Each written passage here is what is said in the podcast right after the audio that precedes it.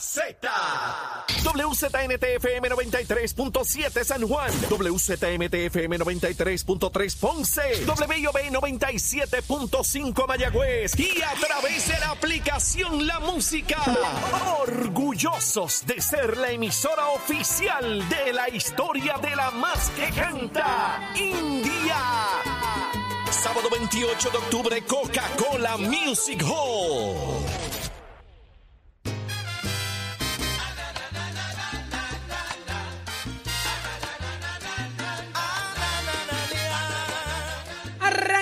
Nueva hora en Z93. Estás escuchando Nación Z junto a Saudi Rivera, Jorge Suárez, Eddie López. Señores, mucha información y en esta nueva hora nos escuchas por Z93, 93.7 en San Juan, 93.3 en Ponce y 97.5 en Mayagüez. Así que muy buenos días, Jorge. Buenos días, Eddie. Buenos días, Saudi. Buenos días, Eddie. Buenos días a todos los compañeros de Nación Z. Y buenos días, Puerto Rico. Arrancó una nueva hora en Nación Z, 7 y 4 de la mañana.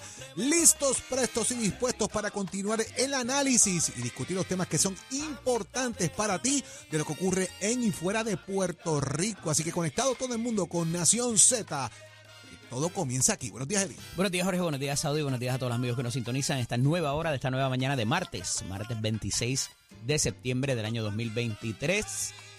Mucho que discutir todavía con ustedes y analizar. Así que si tienes que llegar al trabajo y no te has quitado la sabanita, levántate que el despertador te está velando y te agarra el tapón, Saudi Rivera. Así mismo es, señores, y ya tenemos en línea telefónica a Eladio Layito Cardona, y él es representante del Partido Popular Democrático. Y hay mucho que preguntar. Buenos días. Buenos días, representante. Sí, buenos días, Saudi, buenos días, Eddie, buenos días, Jorge, buenos días, el país. Directo a la yugular. La salida de Javier Jiménez eh, por la alcaldía de San Sebastián, hay quienes piensan que debilita seriamente al Partido Nuevo Progresista en la alcaldía y mucho más cuando la gobernación la ganó el Partido Popular. ¿Es su momento, Eladio Layito, para Bueno, ser el alcalde días. de San Sebastián? Bueno, buenos días, yo de verdad este, he recibido muchísimas llamadas, yo lo único que yo puedo decir en el momento, ¿verdad? Es que San Sebastián, pues históricamente ha sido un pueblo popular, pero por los pasados 32 años, eh, ¿verdad? El elector en San Sebastián se ha inclinado a votar, ¿verdad? Por el candidato o alcalde, alcaldía, ¿verdad? Por San Sebastián. Yo en estos momentos, ¿verdad? Este, soy el representante del distrito número 16, ¿verdad? Que yo este sigo siendo, estoy encaminado, ¿verdad? Este a seguir haciendo mi trabajo legislativo. Lógicamente esto cambia el juego eh, totalmente. Eh, lógicamente aquí en San Sebastián hay un presidente eh, donde, ¿verdad? Hay que sentarnos eh, hablar con el presidente, que la cúpula del Partido Popular, ¿verdad? Yo estoy en la mejor disposición, ¿verdad? De poder eh, ayudar en lo que el pueblo popular este, entienda que yo puedo servirle eh, para poner el Partido Popular en posición de ganar en nuestro pueblo de San Sebastián y poder rescatar la alcaldía de San Sebastián, pero eso es algo, ¿verdad?, que hay que sentarse en la mesa con el presidente del partido, con el pueblo popular, y que ellos decidan cuál va a ser la, al final, eh, la decisión de, de todos los populares en San Sebastián. Lo que significa que usted no lo descarta, deje esa puerta abierta y si la oportunidad está ahí, Layito va para adelante. Bueno, en estos momentos, ¿verdad? Como mencioné, eh, seguimos, ¿verdad? Este, enfocados en nuestro trabajo como representantes, pero como el juego totalmente cambia. Vamos a ver, ¿verdad? Cuál va a ser eh, la postura en los últimos, en estos próximos meses, eh, para ver este cuál va a ser la se, veía, se veía venir esto ya. En San Sebastián todo el mundo sabía que el alcalde se iba a ir. Bueno, yo te podría decir que se había rumorado, eh, pero no no tan rápido, ¿verdad? Se había rumorado que la salida de él sería para el próximo cuatrenio posiblemente. Yo sí tengo que recalcar, ¿verdad?, que el, el alcalde de San Sebastián pues ha ganado en los últimos cinco cuatrenios porque su trabajo, pues la gente lo ha visto y hay que reconocerlo, lo que es del César Muy es del César, ¿verdad? Yo he tenido una comunicación excelente con el alcalde de San Sebastián desde que yo juramenté como representante, haciéndome disponible en todo lo que yo pueda ayudar a mi pueblo. Yo soy pepiniano. ¿Y cómo usted lo describe a él? ¿Cómo usted lo describe? Usted que lo conoce, usted que, que reconoce, ¿verdad?, su, su trabajo y su obra. ¿Cómo usted describe a Javier Jiménez? Bueno, Javier es una persona fogosa, ¿verdad? Una persona que no le teme el pulso en decir las cosas como son y ustedes lo han visto recientemente en esta última semana, eh, ¿verdad? Por eso se ha ganado el respeto del país y el respeto de la gente. Y escuchar hoy a los PNP criticarlo, precisamente por esa, por esas descripciones que usted da. ¿Cómo lo hace, cómo hace lucir eh, esto al, al Partido Nuevo Progresista? Bueno, yo entiendo, ¿verdad?, que cada, cada persona tiene su fogosidad, tiene sus planteamientos, sean positivos, sean negativos, cada cual va a verlo de la manera que ellos entiendan que sea lo mejor posible. Yo entiendo que una persona por diferir, tú no lo puedes atacar. Ya Ujú. tiene una, unas razones, ¿verdad?, en la cual eh, pues, hay, hay que entender las razones que le está pensando. Ya él no, no está pensando de la misma forma que entiende el Partido Nuevo Progresista, ¿verdad? Pero eso no deja de que él los pasados 20 años trabajó por el PNP, que ganó bajo el PNP, no solamente ganó por el PNP, sino muchos populares. Yo entiendo que sobre 3.000 populares que le estaban dando el voto al alcalde de San Sebastián porque entendían, entendieron que estaba haciendo un trabajo excelente. Qué triste, es, qué triste es que tú eres bueno mientras haces lo que yo digo, ¿verdad? Y cuando pienso diferente, cuando piensas diferente a mí, ya tú no sirves, tú no eres bueno, ah, que no nos importa, eso se veía venir. Es lo que estamos viendo hoy. Y lo estamos viendo también con Jennifer González. Yo acabo de leer un, un- una- un post que subieron aquí una de las asociaciones. Eh, hoy, se, hoy se habla de que Jennifer González no consiguió ningunos fondos nada allá. Entonces yo digo, ven acá, cuando la cosa eh, le favorece a dos o tres, tú eres bueno, pero entonces cuando piensas diferente, tú no sirves. Qué Bueno, triste yo- que, que así sea la política. Yo este, voy a decir, ¿verdad? Yo, y Jole Suárez que está ahí, que me conoce, hace muchos este, años. Eddie López que está ahí, que me conoce. Yo llevo 32 años de mi vida trabajando arduamente por el Partido Popular Democrático, inclusive recibiendo cantazos de los propios míos, pero yo amo mi partido, amo mi institución. Pero luego que uno gana un proceso eleccionario, uno representa al país, es uno representa necesidades, uno representa todos los colores. Y yo desde que juramenté he estado trabajando arduamente por, por mi distrito, verdad, este, he ayudado a familias que no son de mi partido, porque también necesitan, ¿verdad? Y yo creo que nosotros como país tenemos que aprender, ¿verdad? Quitando las gringoras de, las, de los ojos para tener un mejor país. Si nosotros seguimos pensando de, la, de que tenemos que solamente trabajar por los rojos, por los azules, eh, por los verdes o por otras afiliaciones, pues el país va a seguir estancado. Eh. ¿verdad? Y yo creo que este, nosotros tenemos que luchar por tener una mejor calidad de vida que los envejecientes, que los servidores públicos. Para eso el pueblo confía en, en Claro. ustedes. Representante, hablando de esos golpes que usted, hablando de esos golpes que usted menciona, ¿por qué le cerraron la oficina de distrito? Bueno, este ¿Qué se pasó había ahí? vencido, se había vencido el contrato, ¿verdad? Este y no lo, no lo, ¿verdad? No, no lo firmaron unos viajes que estuvieron, pero lógicamente ya se supone que en los próximos días pues ¿A quién le tocaba firmar eso? ¿A quién le tocaba hacer eso? Renovar ese contrato. ¿A quién le tocaba renovar el contrato? Bueno, este, eso el, el administrador se habían sometido, se habían perdido unos papeles, pero se supone, ¿verdad?, que ya este, en los próximos días, pues nuevamente se vuelva a reabrir la oficina. Ya está. Porque lo vimos usted atendiendo a la gente en la acera sentado y afuera. Usted no, usted la oficina cerrada, pero usted seguía allí atendiendo a su gente. Bueno, claro, porque uno siempre tiene que atender a su gente, ¿verdad? Y este, yo al principio estuve casi dos años sin oficina, ¿verdad? Lo que conseguimos un local porque las rentas están este, este y eso sale del presupuesto de nosotros de oficina, que es un presupuesto mínimo, no, no es un presupuesto como los alcaldes, ¿verdad? Que tienen presupuesto de millones, el presupuesto de nosotros es un presupuesto sumamente mínimo, pero ya en estos días, pues esa eh, se va a resolver para nuevamente tener nuestra oficina y poder atender a nuestros constituyentes. ¿Cómo está su relación con el presidente de la Cámara, Rafael Tatito Hernández? No, yo tengo una relación este, excelente, inclusive nosotros estuvimos hablando, estuvimos hablando ayer, este, ¿verdad? Y hemos tenido eh, esa, apertura, yo no tengo ningún inconveniente.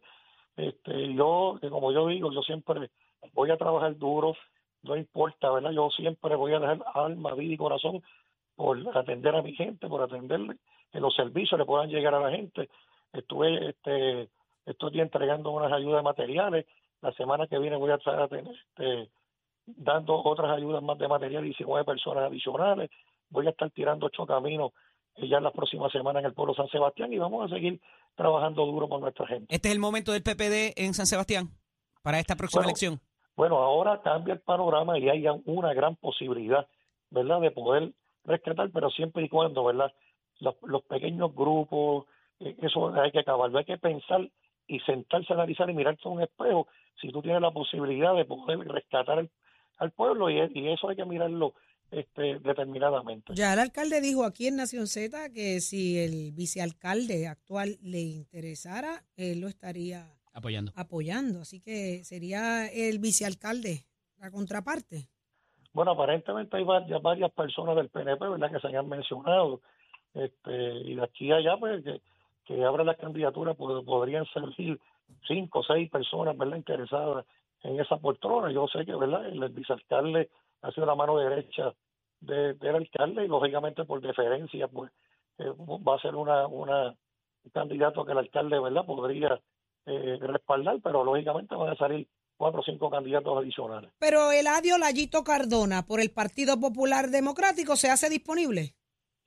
Bueno, vuelvo y repito, sigo ¿verdad? haciendo mi trabajo legislativo, cambia el panorama totalmente, eh, pero lógicamente yo estoy en la mejor disposición de poner mi granito de arena para que el Partido Popular de San Sebastián vuelva a ser popular, eh, ¿verdad? Pero eso depende de, de que el, el pueblo, el, el liderato del Partido Popular se siente sosegadamente en la mesa y mira, vamos a ver qué, qué puede suceder. Ya está. Muchísimas gracias, representante, por estar con nosotros acá en Nación Z. Un abrazo.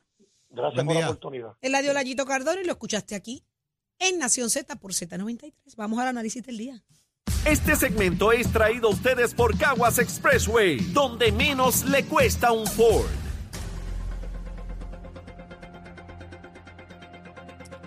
Damos paso al segmento del análisis del día, aquí por Z93. En la mañana de hoy, como todos los martes, tenemos a nuestro panel de féminas de la licenciada Rosa Seguí, portavoz del Movimiento Victoria Ciudadana, así también como a la senadora Nitza Morán, senadora por el Partido Nuevo Progresista en San Juan. Bienvenidas a ambas, buenos días. Buenos días, Eddie, a la compañera. Saludos. Eh, este asunto de la energía eléctrica, ¿verdad? Eh, le- le- se le ha dado la relevancia eh, necesaria e importante, ¿verdad? La importancia eh, por razón de que nos jugamos la vida aquí y con este cambio no solamente del marco legal y conceptual, viene con esto también un marco regulatorio que parece estar un poco en el aire porque es, es privatización, pero no es privatización, pero hay un negociado, pero está la Junta de Supervisión Fiscal, eh, están los presupuestos eh, y hay como que están los fondos federales también y regulaciones federales.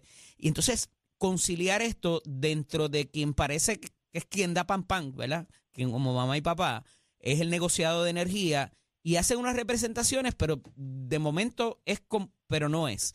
¿Cómo conciliamos esto, senadora Anitza Morán? Comienzo con su señoría en la mañana de hoy. Pues mira, Eddie, debe, es, es sumamente un panorama bien complicado, ¿verdad? Bajo cuando existía la Autoridad de Energía Eléctrica, pues muchas de las ocasiones no sabíamos cómo realmente se manejaba dentro de la institución este todo lo que está saliendo a la pública hoy por haber hecho una alianza público-privada.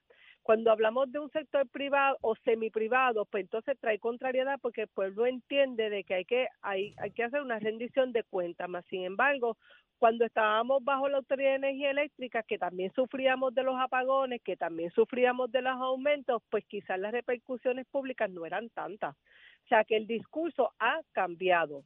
Sin embargo, sí estoy de acuerdo que eh, la necesidad de que estas personas tengan un tipo de manejo de la institución un poquito más transparente de lo que usualmente hace el gobierno bajo la autoridad es importante. ¿Por qué? Porque estamos bajo una quiebra que no nos quita nadie ni nos despinta y tenemos un negociado que está velando que estas instituciones hagan su trabajo. Lo que ha repercutido, pues deja mucho de qué hablar porque están tratando de ostentar más presupuesto pero más presupuesto bajo qué premisa, ¿verdad? Si es aumento de salarios, si son los bonos, o sea, y entonces entonces llega a la paleta pública con los aumentos que se está vislumbrando y crea un tipo de ansiedad y descontento. Y yo creo que ahí es que está el problema. Estamos moviendo un sinnúmero de dinero para algunas cosas que es a, a nivel verdad financiero es lo que a mí me preocupa, porque entonces traspola un sinnúmero de, de millones de dólares, eh, por ejemplo, de millones de dólares no usados, para entonces utilizarlo para mitigación de impacto en la factura. Entonces, esos movimientos es lo que a veces ocasiona que en vez de echar a flote la institución en muchas de las de las veces pues lo que lo provoca es que llegue a la quiebra y eso fue lo que sucedió.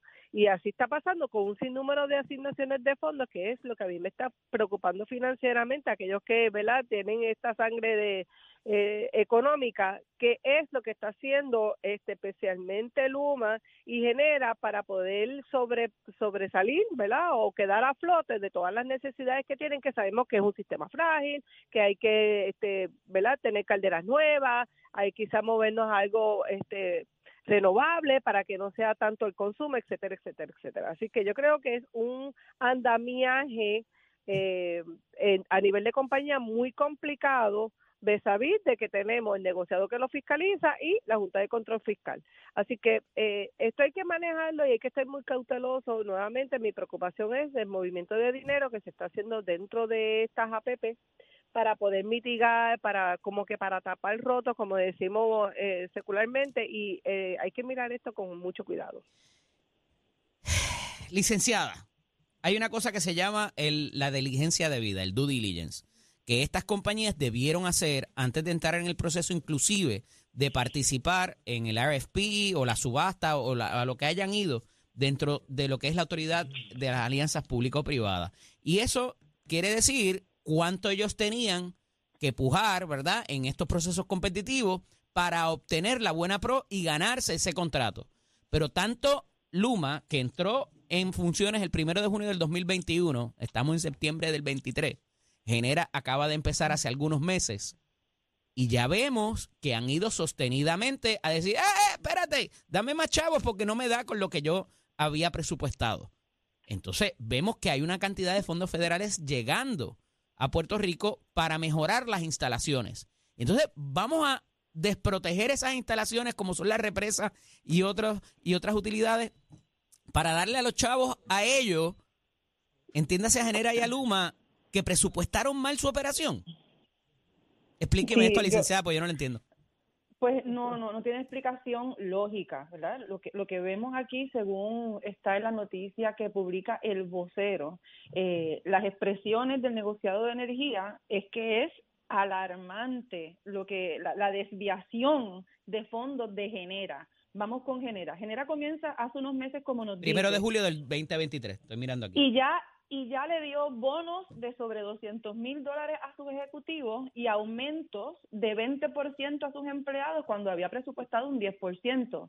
Así que no es solo una desviación, ¿verdad? Es una mentira, ¿verdad? Eh, eh, Genera no está bregando de una manera transparente. Entonces, se da los bonos a sus ejecutivos para luego decir que no tiene suficiente para la nómina. Eso es lo que nos dice el negociado. Y en cuanto a Luma, Luma no está llevando a cabo el cobro de dinero de los postes que están utilizando otras compañías. Así que estamos viendo que lo que están haciendo es simplemente recibir el dinero del pueblo de Puerto Rico y no están llevando a cabo unos negocios de manera prudente, ¿verdad? Que es lo que dice el negociado, que es imprudente. Pero en cuanto a los fondos federales, eh, yo comparto tu preocupación. ¿Cómo es que continuamos dándole más dinero y más tiempo a Genera y a Luma? para simplemente sufragar unos costos que no están relacionados al servicio a la ciudadanía, mas sin embargo no le queremos dar los millones de dólares o los reembolsos, los reembolsos a energía eléctrica y los detenemos cuando son de FEMA. Los ingresos de Puerto Rico se los estamos dando a las compañías que no están funcionando y el reembolso del dinero de FEMA no se lo estamos dando a energía eléctrica que es quien está a cargo de, de los generadores, ¿verdad? De, ese, de esa función que hace falta para que funcione Genera y Luma. Así que no, no, estamos entonces atendiendo adecuadamente el problema de la generación y la distribución en Puerto Rico. Eh, y verdad, sí, estoy de acuerdo contigo, Eddie, que había muchas cosas que hacer. Eh, yo lo que veo es que hay una, una cuestión muy leniente con con Luma de incumplir constantemente. Tuvimos el pueblo de Puerto Rico que acudir al tribunal para que demostraran y los ingresos y abrieran sus libros y ahora eh, vemos que realmente no está funcionando y están cogiendo demasiado dinero para hacer mucho menos de lo que se estaba haciendo. Así que hay un problema grande y nos vemos que el negociado también está muy tímido en las sanciones. Si ya está diciendo que es alarmante, imprudente, que está desviando, eh, ¿cómo es posible que todavía no tengamos sanciones y le quitemos dinero a, energía eléctrica? Así que yo creo que las prioridades, ¿verdad? Eh, qué bueno que se está sacando a reducir estos problemas, pero hace falta más fiscalización, ¿verdad? Con, con sanciones, con multas para que de verdad funcionen. Es un problema complejo, eh, pero al final del día me parece que recae en el negociado. Eh, evidentemente, lo que es el, el velar por los mejores intereses de nuestro sistema, porque seguimos siendo el dueño de la utilidad. Esto es un contrato, lo más parecido a un contrato de gerencia o de operación. Así que veremos a ver dónde termina todo esto y qué el negociado va a permitir y qué nos. Agradecido de que ambas estuvieran con nosotros en la mañana de hoy. Un fuerte abrazo. Hasta la próxima semana. Abrazo. Excelente día. Este segmento es traído a ustedes por Caguas Expressway, donde menos le cuesta un Ford. Noticias, controversias y análisis. Porque la fiscalización y el análisis de lo que ocurre en y fuera de Puerto Rico comienza aquí, en Nación Z. Nación Z por, por Z93. Y ya está listo Tato Hernández, somos Deporte. Dímelo, Tato. Vamos arriba, vamos arriba, vamos arriba, señoras y señores. Muy buenos días para todos. Tato Hernández en la casa, Nación Z, el deporte con los pisos de Metecores. Óigame, usted nos puede ver por el Facebook Live, que estamos ahora en vivo a todo color, como también por nuestra página en lo que es la música.com para dejársela caer y de qué manera. Bueno, me preguntan un par de personas y un par de amigos a mi página, Somos Deporte si las muchachas de nuestra selección nacional de voleibol tendrán oportunidad de llegar a París 2024. Bueno, eso no es imposible. Usar un comunicado también que está en la prensa del país, pero que yo lo tengo porque tengo conexión en la Liga de Voleibol masculino y femenino y me lo envían. Y dice que la selección nacional de voleibol femenina tuvo una muy buena actuación en el preolímpico. Finalizó en el cuarto lugar de su grupo, ganó cuatro victorias y tres derrotas. 12 plazas disponibles hay siete que ya tienen su boleto asegurado a París, que son República Dominicana, Serbia, Turquía, Brasil, Italia, Estados Unidos y Francia por ser anfitrión. Las cinco plazas restantes se cubren con las cinco mejores selecciones del ranking de la federación, por lo cual clasificar no está tan difícil, pero tenemos que subir como seis puestos. Vamos a ver los torneos que quedan, porque sumando a los torneos que quedan hasta verano del 2024, pues Puerto Rico tiene la oportunidad de clasificar tanto en el torneo que va a haber de repechaje por esas cinco plazas o como también por el ranking. Si subimos seis puestos, pues podemos estar ahí. Ahora mismo Puerto Rico está en la posición número 16 del mundo. Vamos a ver qué es lo que pasa y usted puede enterar esos resultados aquí en Nación Z. Somos Deportes con el oficio de este que informa que estamos en el proceso de matrícula para nuestras clases que comienzan en noviembre. Óigame, si a usted le gusta la mecánica automotriz, si a usted le gusta la mecánica racing, la soldadura industrial, hojalatería y pintura, mecánica diésel y sistemas avanzados. También tenemos alarmas, sonido y sistemas de seguridad, refrigeración aire acondicionado, mecánica marina. Óigame, dése la vueltita por Neste College, 787-238-9494. 787-238-9494 es el numerito a llamar compara facilidades de equipo, toma la orientación que yo sé que tú vas a decidir por estudiar en este escuela y feliz semana a los técnicos automotriz de Puerto Rico. Que tengan buen día. Achero, vivieron Buenos días, Puerto Rico. Soy Emanuel Pacheco Rivera con la información sobre el tránsito. A esta hora de la mañana ya se formó el tapón en la mayoría de las vías principales de la zona metropolitana, como la autopista José de Diego entre Vega Alta y Dorado y desde Toa Baja hasta el área de Atorrey en la salida hacia el Expreso Las Américas. También la carretera número 2 en el cruce de la Virgencita y en Candelaria en Toa Baja y más adelante entre Santa Rosa y Caparra, así como la 861 desde Toa Alta hasta la intersección con la 167. También algunos tramos de la PR5, la 167 y la 199 en Bayamón y la avenida Lomas Verdes entre la American Military Academy y la avenida Ramírez de Arellano, así como la 165 entre Cataño y Guaynabo en la intersección con la PR22. Además, el expreso Valdeoriotti de Castro desde la confluencia con la ruta 66 hasta el área del aeropuerto y más adelante cerca de la entrada al túnel Minillas en Santurce, así como el ramal 8 y la avenida 65 de Infantería en Carolina y el expreso de Trujillo en dirección a Río Piedras, la 176, 177 y la 199 en Cupey y la autopista Luisa Ferré entre Montiedra y la zona del Centro Médico de Río Piedras y más al sur en Caguas, así como la 30 desde la colindancia de Junco Sigurabo hasta la intersección con la 52 y la número 1. Así que el informe del tránsito, ahora pasamos al informe del tiempo. El tiempo es traído ustedes por Winmar Home, energía de la buena. Crosco, sella hoy a la segura con Crosco.